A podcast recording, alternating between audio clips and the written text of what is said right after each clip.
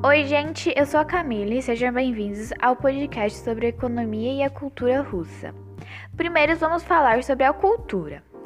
As fronteiras da era revolucionária na cultura russa são estabelecidas por datas 1917 e 1932. O problema da inteligência ocupou a linha de frente na vida cultural do país. Nos poucos anos da Revolução, a Rússia perdeu quase toda a sua antiga elite cultural, um extrato social que já era exíguo. Em torno de 40% da população eram de outra nacionalidade, não russa, e viviam em condições piores que a dos russos. Como era a cultura nos primeiros anos da Revolução Russa?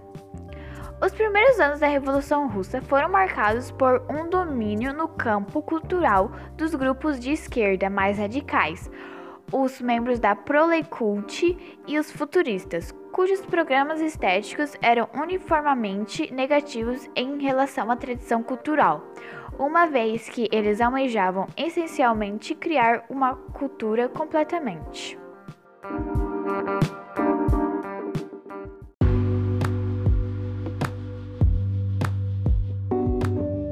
Agora a gente vai falar sobre a economia russa. O Império Russo passava por uma grande crise no início do século XX. O imenso território era governado por um imperador absolutista, o César. O último César foi Nicolau II entre 1894 e 1917. 80% da população eram formados por camponeses vivendo em condições miseráveis. A economia russa era basicamente agrícola e a propriedade da terra estava concentrada nas mãos de nobreza russa e do clero, submetidos ao César. Eram somente essas classes sociais que possuíam direitos na Rússia. Sua economia baseava-se na agricultura.